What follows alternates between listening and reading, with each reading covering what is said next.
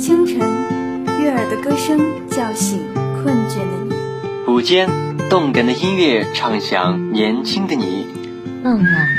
温暖的声音安抚疲惫的你。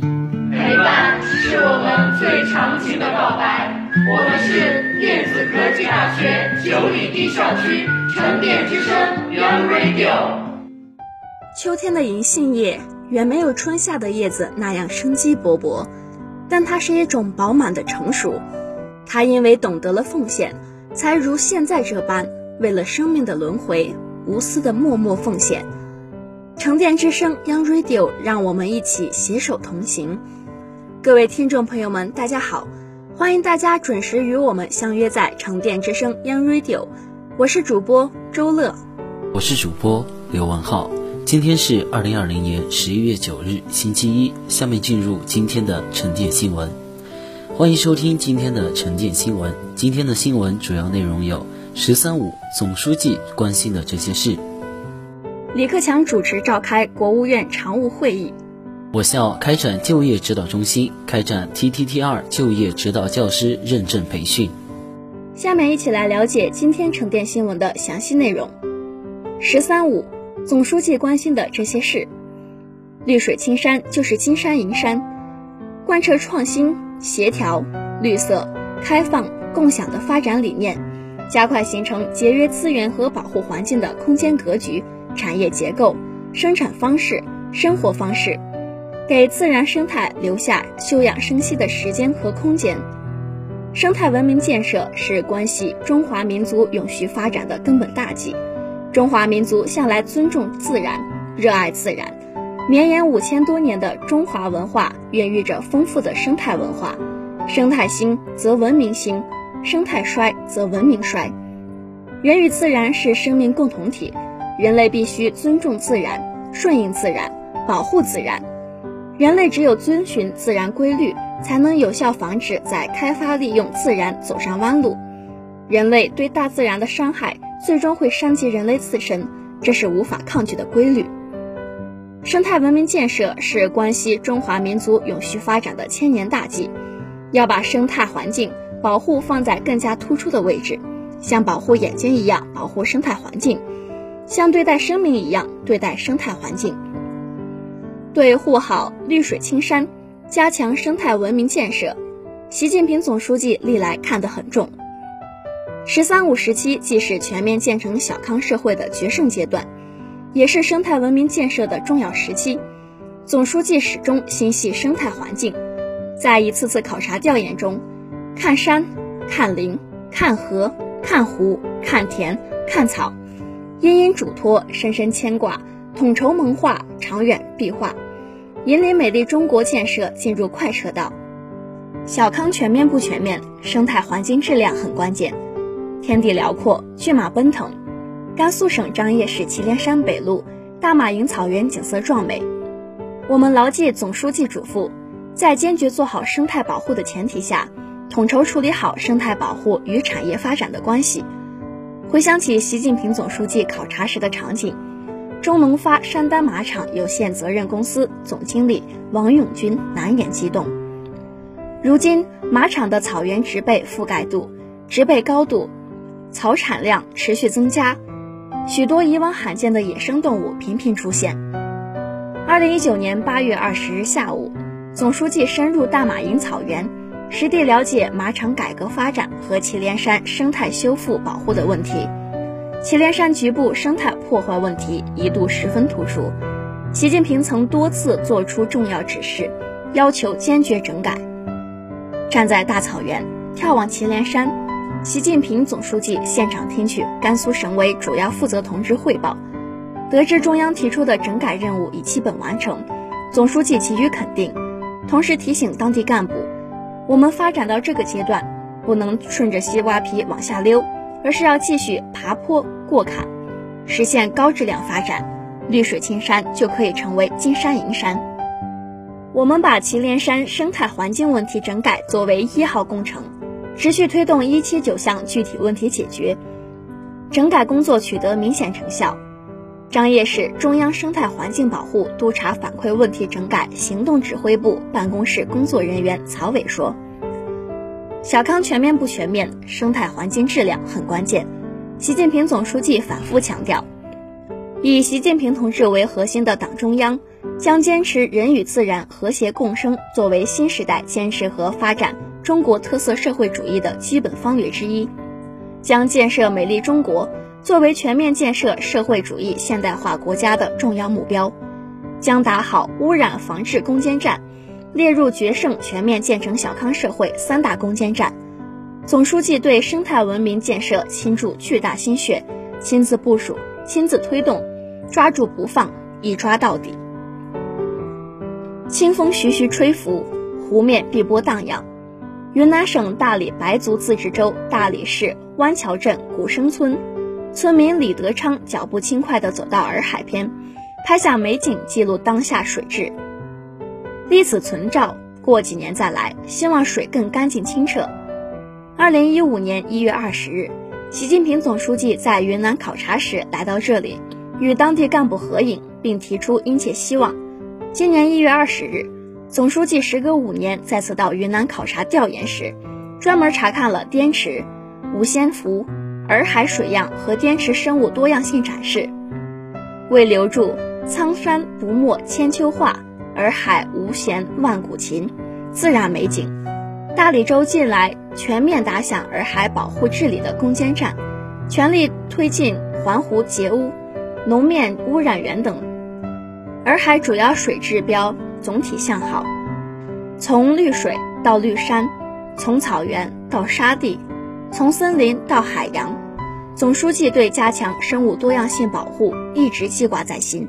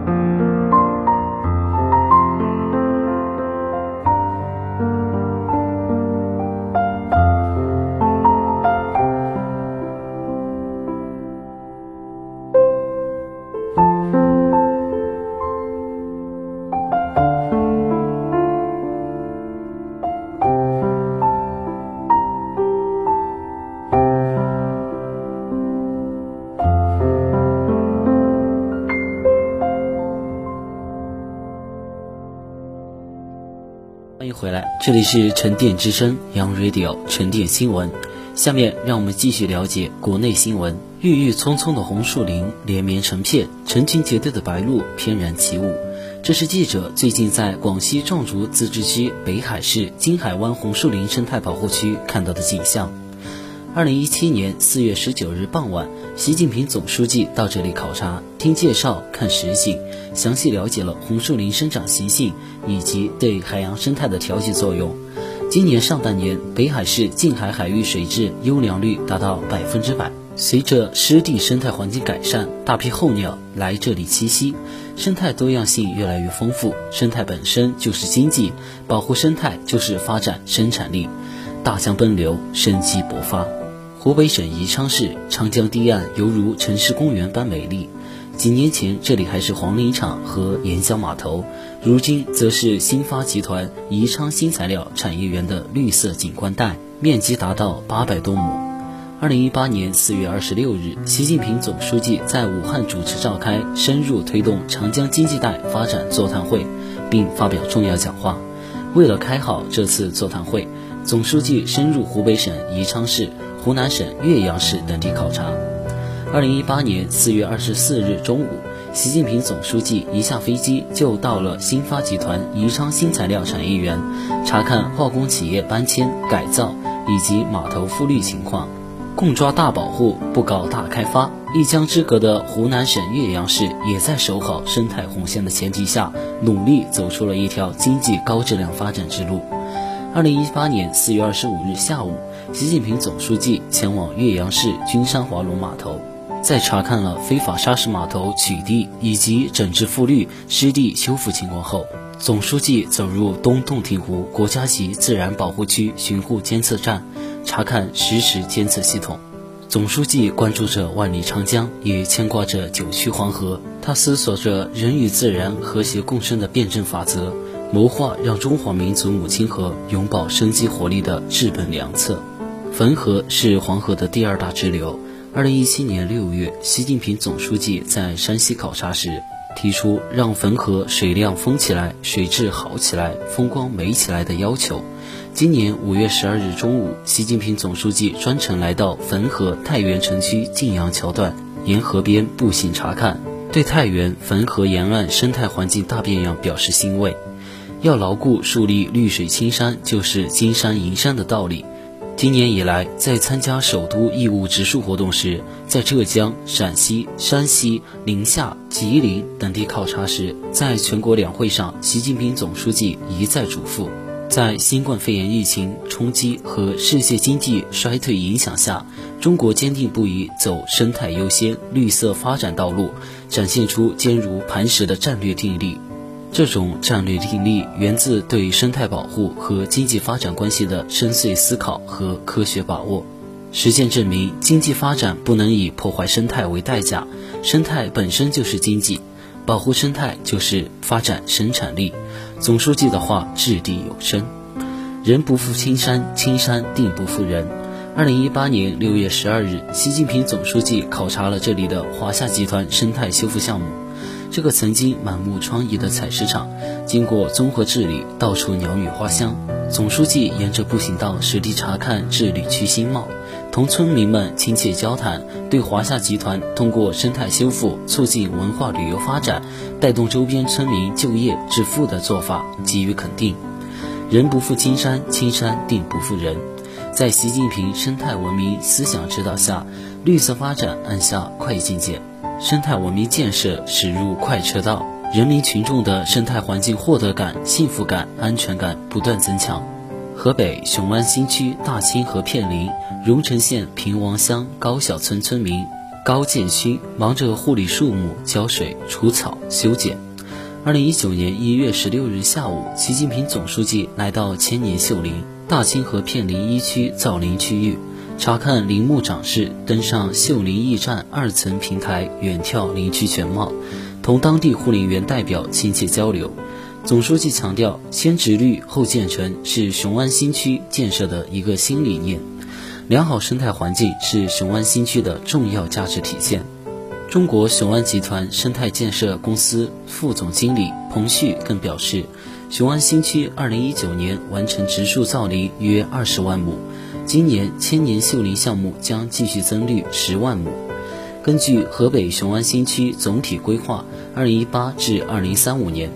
新区森林覆盖率将由2017年的11%提高到40%。党的十八届五中全会提出全面建成小康社会新的目标要求，其中之一就是生态环境质量总体改善。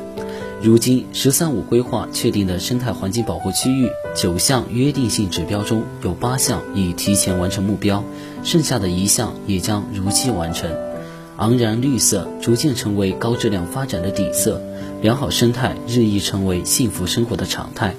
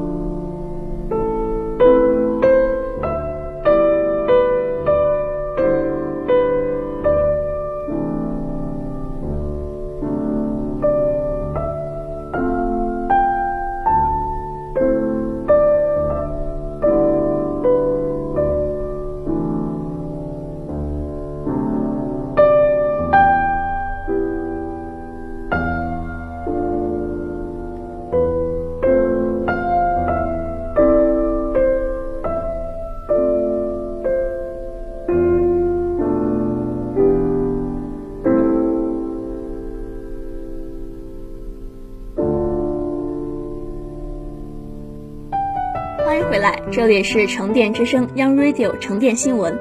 下面让我们继续了解国内新闻。李克强主持召开国务院常务会议。国务院总理李克强十一月六日主持召开国务院常务会议，确定加强财政民生支出保障的措施，增强惠民政策得到获得感和可持续性，部署结合冬季新冠肺炎疫情防控和其他疾病预防，深入开展爱国卫生运动。会议指出，今年以来，疫情对低收入人群，包括农民工、贫困户、灵活就业人员等的就业、收入、生活造成较大影响。各地区各部门认真落实党中央、国务院部署，大幅压减财政支出，加大基本民生保障。前三季度养老金和离退休人均增长了百分之八点七，社会救助和补助。人均增长百分之十二点九，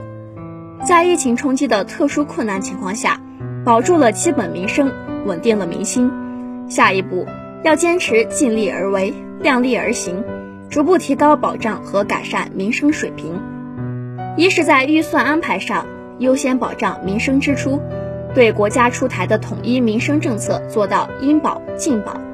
落实中央与地方财政事权和支出责任划分改革要求，